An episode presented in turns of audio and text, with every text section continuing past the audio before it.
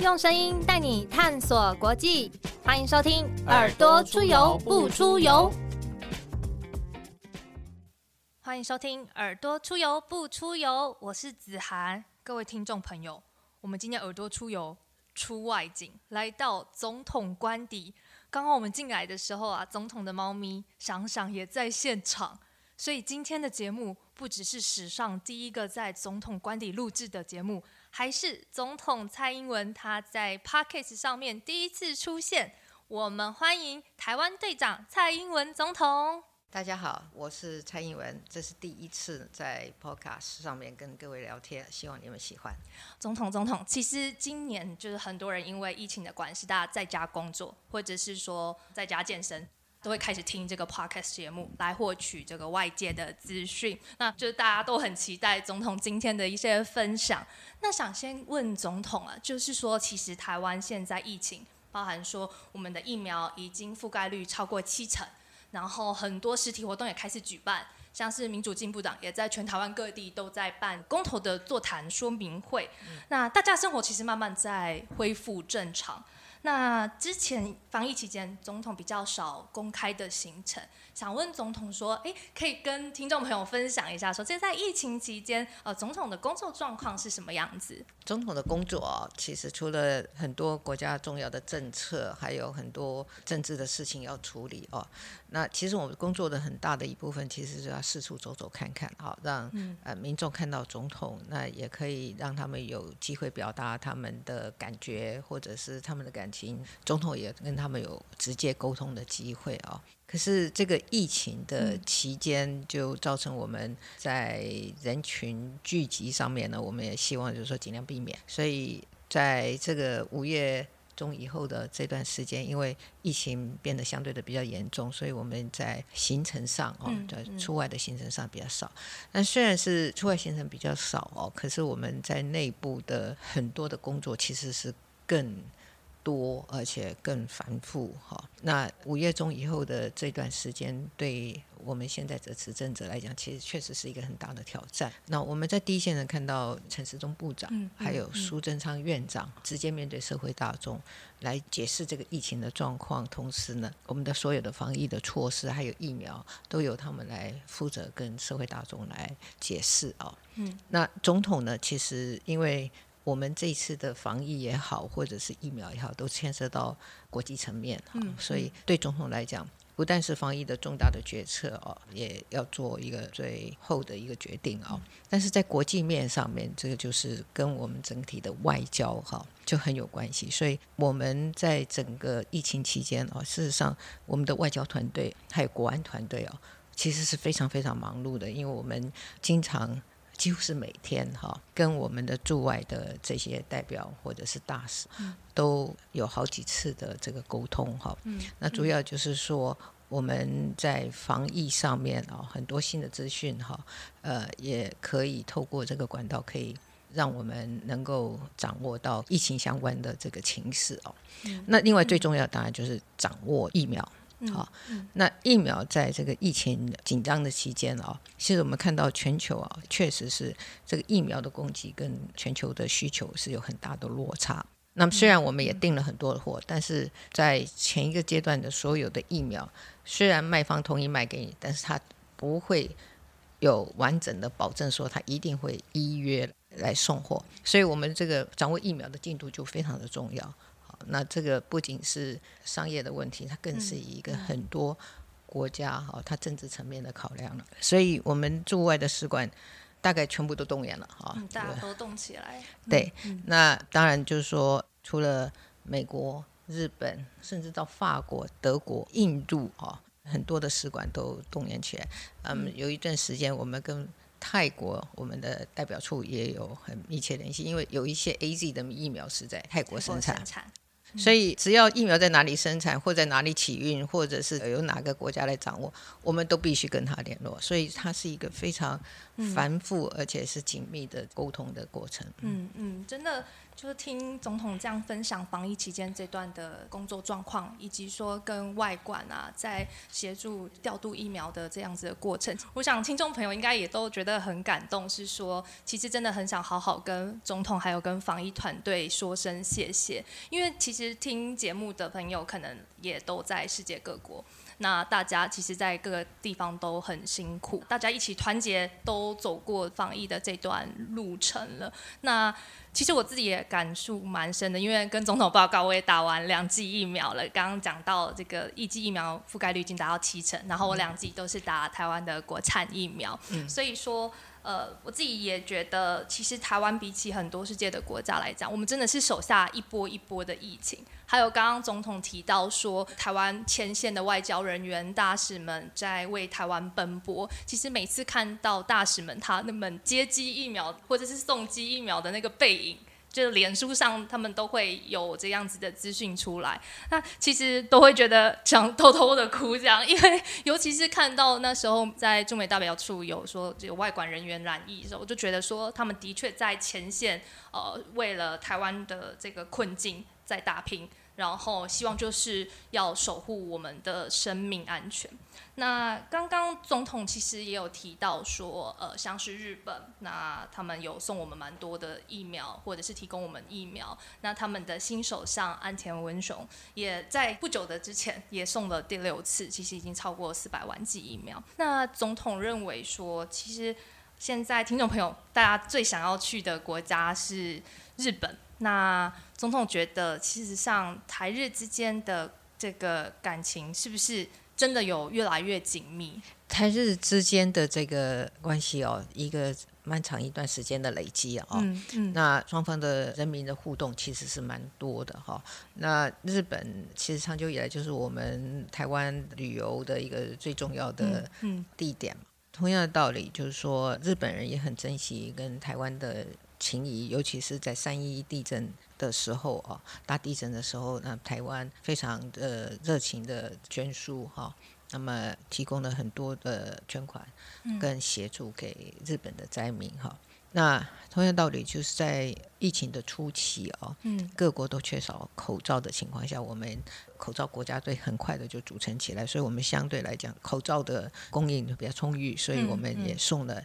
一些给日本，所以在这样子的相互的协助之下，这个感情其实是越来越深。那对我们来讲，它其实就是一连串的一种善的循环啊。嗯，那所以我也不觉得很压抑。当这个疫情趋缓，我们开始打开边界的时候，我们有很多的台湾人想到日本走走看看，这个我一点都不感到惊讶。嗯，大家都很想要去日本，而且跟总统报告，我之前在日本留学，那其实。又有蛮多的朋友或者是教授老师也都在日本，那也是初期疫情刚爆发的时候，刚开始口罩是不能寄到国外去，可是可以寄到国外的时候，我马上也是买了很多 Made in Taiwan 的口罩，然后就送给在日本的一些老师这样子，然后也还想起来，因为听众朋友也都很关注，说其实日本在第一次送疫苗的时候，就有在脸书上面写说引用《鬼灭之刃》还有《桃太郎》的故事。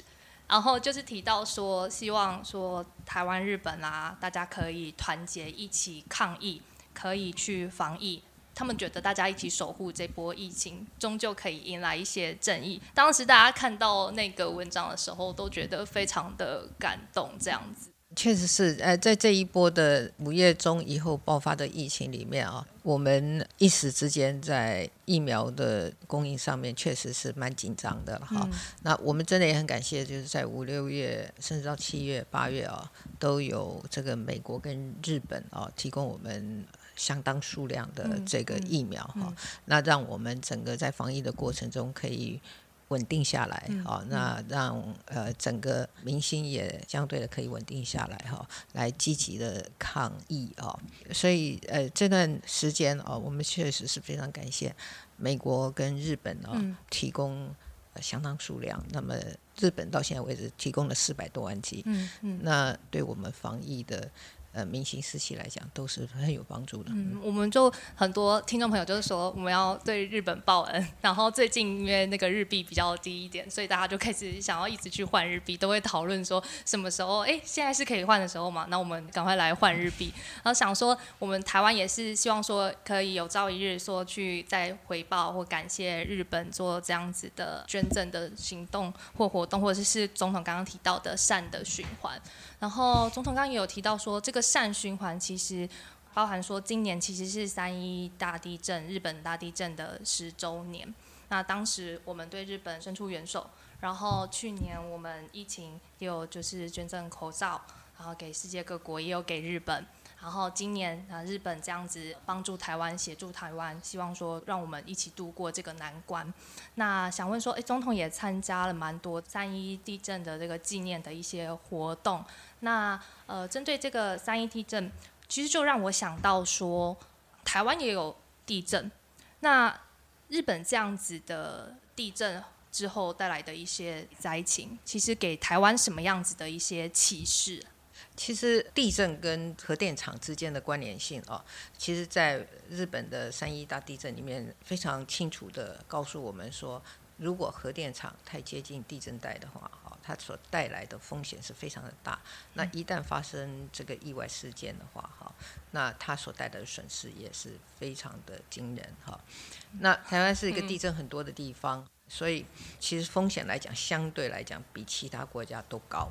而且另外就是说，因为台湾呃，尤其是北部地区哦，都是属于人口极端的密集的地方，嗯，都很近。那一旦发生灾害的时候，它它所影响的范围也非常的广，哈，所以它的风险对台湾来讲是比其他国家都高很多，哈。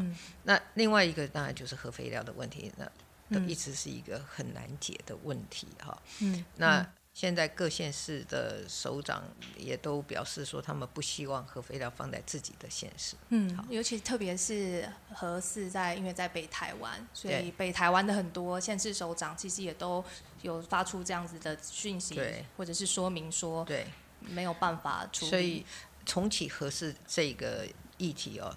几乎是没有办法让我们接受。那合适是它已经是一个老的设计，而且是在三一一大地震以前的设计，没有完整的考虑这个地震对核电厂没有新的耐震结构，对，没有耐震结构规划。对，那有一些它的重要的零组件或者是它的设备哦，嗯，它现在也没有伤员了。那你看，可能还要再去找新的伤员。所以这个合适。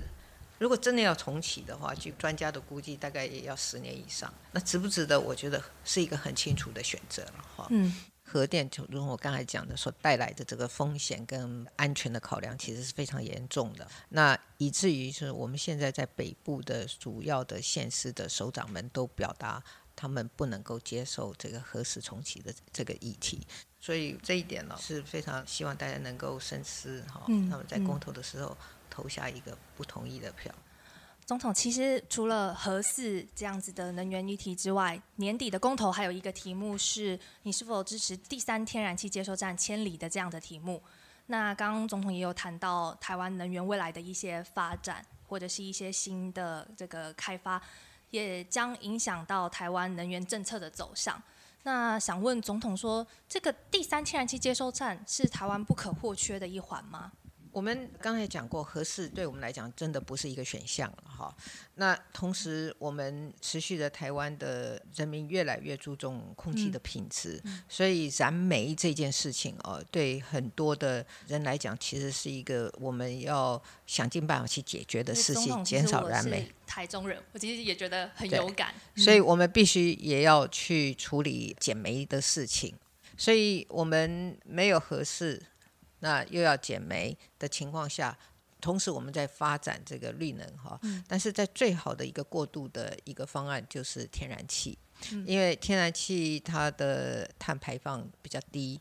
而且在如果是我们现在的三阶计划，就是在我们大产电厂就可以直接来发电。嗯，那它会增加我们这个整个大潭电厂的支撑北部用电的量能。嗯，那这样子的话呢，就会使得就是说我们长久以来北部要用的电要从中部、南部输送到北部来使用。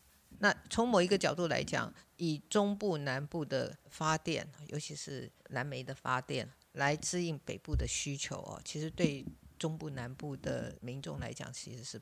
不仅公平的哈，所以我们也因此呢，希望就是说我们在大潭的天然气接收站可以及早的完工，那我们现在北部的发电哦，可以以天然气作为一个过渡的能源的解决方案。所以这个三阶对我们来讲，在整个能源转型的过程，它扮演一个非常重要的角色。这个计划啊，其实是在。前一个政府，也就是马英九总统执政的期间，他们就已经开始了这个计划。那么当初他们规划的是非常大的一个面积的开发，比如说已经接近是两百三十二公顷的开发面积哦。那以至于就是引发了有一些环境的保护人士关心，说会不会影响到在那个地区的。早教，那也希望就是说，在推动这个三阶计划的同时哦，不要去影响早教的生态。那这个我们可以理解。所以呢，那我们是开始大幅的修改这个前一个政府的两百三十二公顷的大规模的开发，我们把它缩小到原规划的十分之一的面积。换句话是，你把百分之九十的。面积把它排除在这个三阶计划，那我们也规划的这种系统性的保育的工作，但是进来大家还是觉得说，是不是我们能够多做一点？能够让早教的保护能够更完整，那我们也跟很多的环保的团体哦，大家经过讨论以后，我们同意把接收站往外，那就是确保就是说它的接收站不会盖在早教上面。但是这些往外的这个计划，其实它要多花一些时间，但是我们觉得值得，因为我们觉得我们现在推出来的方案呢，它是一个双赢的方案，既可以保护早教。也可以让我们的天然气的接收站可以顺利的建起来，来解决我们北部供电的问题。那我们也希望就是说，我们民众们可以支持政府这个立场，让我们这个整个能源转型能够顺利，让我们的不论是民生的用电，或者是工业用电的需求，尤其在北部的需求可以确保。那这是我们最大的心愿。大家可以来支持哦，在三阶的这个议题上面能够投下不同意。那刚刚总统我们谈到日本，然后还有说台湾的这些能源。那除了日本之外，最近台湾跟欧洲国家的关系其实也蛮好的，像是立陶宛、捷克、波兰、斯洛伐克等国家都也有捐赠疫苗给台湾。然后欧盟也最近有通过一个台欧政治关系合作的报告，希望说可以全面支持台欧政治双边关系。那总统怎么看待欧洲对台湾的这个支持？传统上大家都觉得欧洲好像是比较遥远的地方，跟我们的关联性或许比较弱一点。但是台湾现在面临的处境不是只是台湾的问题，这是一个全球的一个价值的。对一个全球所珍惜的这个价值的一个挑战啊！台湾是一个民主国家，一个价值观那我们重视人权啊，那我们是有一个自由市场的经济，我们的社会的自由度也非常的高，它就是一个非常好的一个民主国家的典范。那如果台湾因为外部的压力的结果，让台湾没有办法继续存续的话，哈，其实。对世界来讲，就是一个对一个大家所共同珍惜的价值的一个挑战啊。那我相信，因为欧洲国家很多都是我们常常讲是老牌的民主国家，民主国家哈，他们也都非常珍惜民主，而且也非常珍惜人权还有自由。那刚才你提到的几个国家。他们长期也是面临一个大的国家在外部的威胁，或许也是威胁，或许也对他们是挑战，所以他们更珍惜哦，他们现在有的这些民主、自由跟人权，所以对台湾的感受大概就是比较深。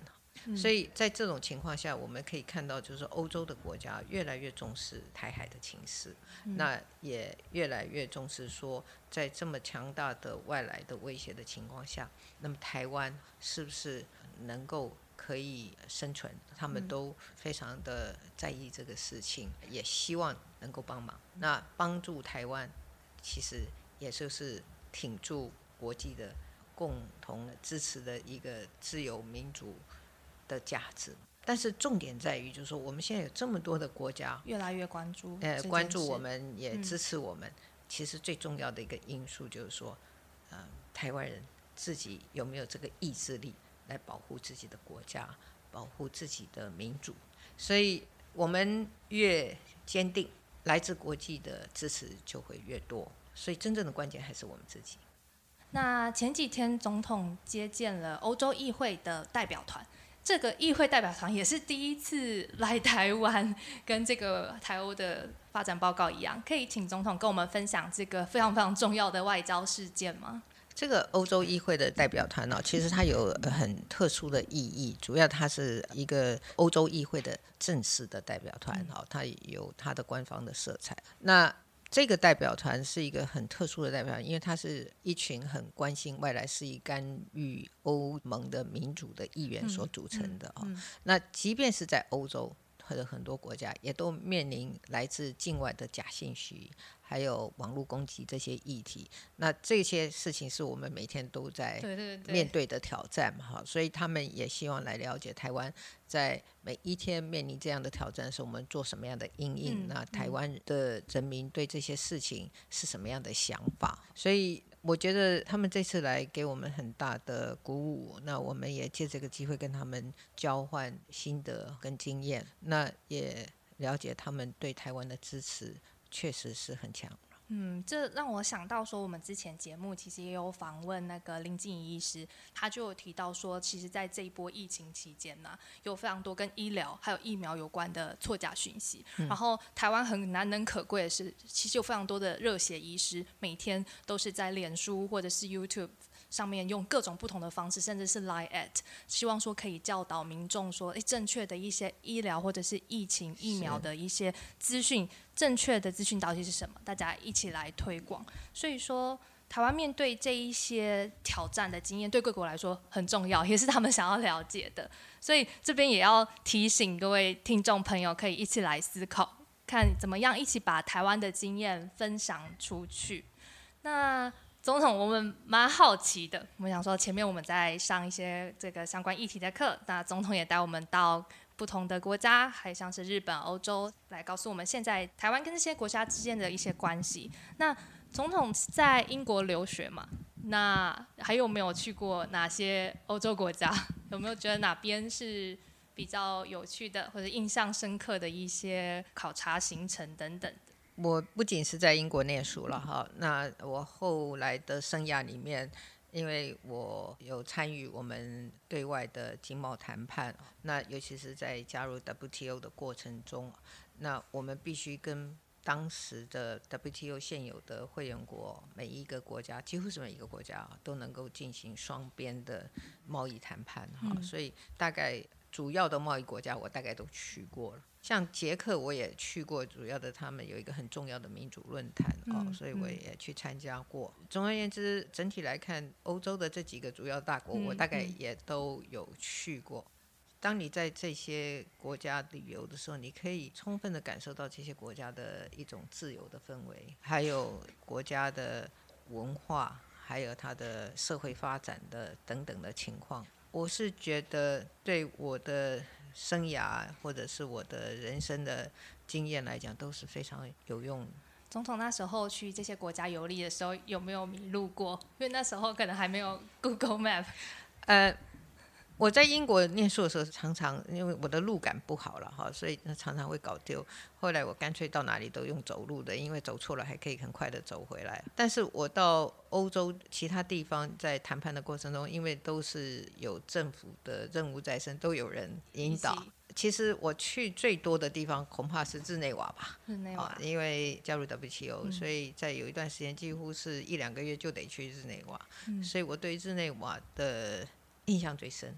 感觉也最深，那是一个世界上很多重要的国际组织都在那里，在那里的人几乎都是在每个组织的专业上各国的顶尖人才，所以在跟他们互动的时候，也是你学习的一个过程。对我来讲，那时候当然是相对比较年轻了哈。那在这个过程里面，真的学习到很多。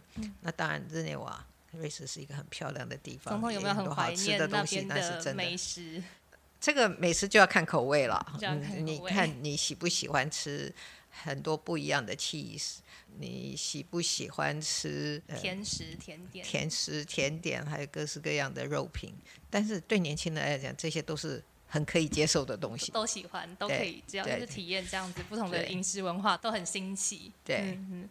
刚刚总统跟我们提到日内瓦，那有没有最推荐大家可以去日内瓦的哪一个景点？与其说特定的景点哦，我觉得在日内瓦最舒服的就是因为但。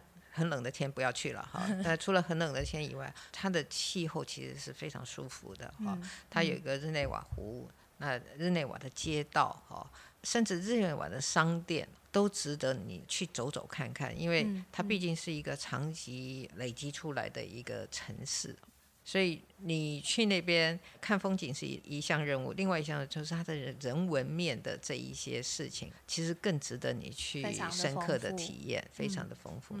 那我们的节目其实，在最后都会想要问一下，说疫情趋缓之后，假如可以，想问总统会想要去哪一个国家？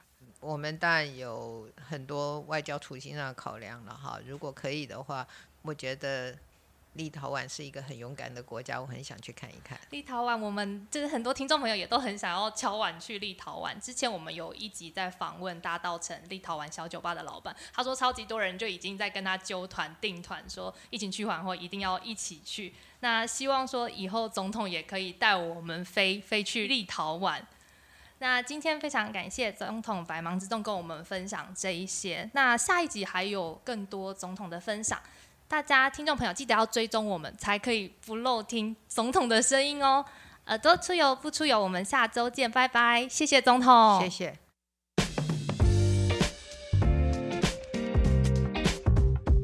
我是总统蔡英文，欢迎你订阅我的 Podcast 频道。耳朵出游不出游，一起关注我，也关注大小事，一起关心台湾。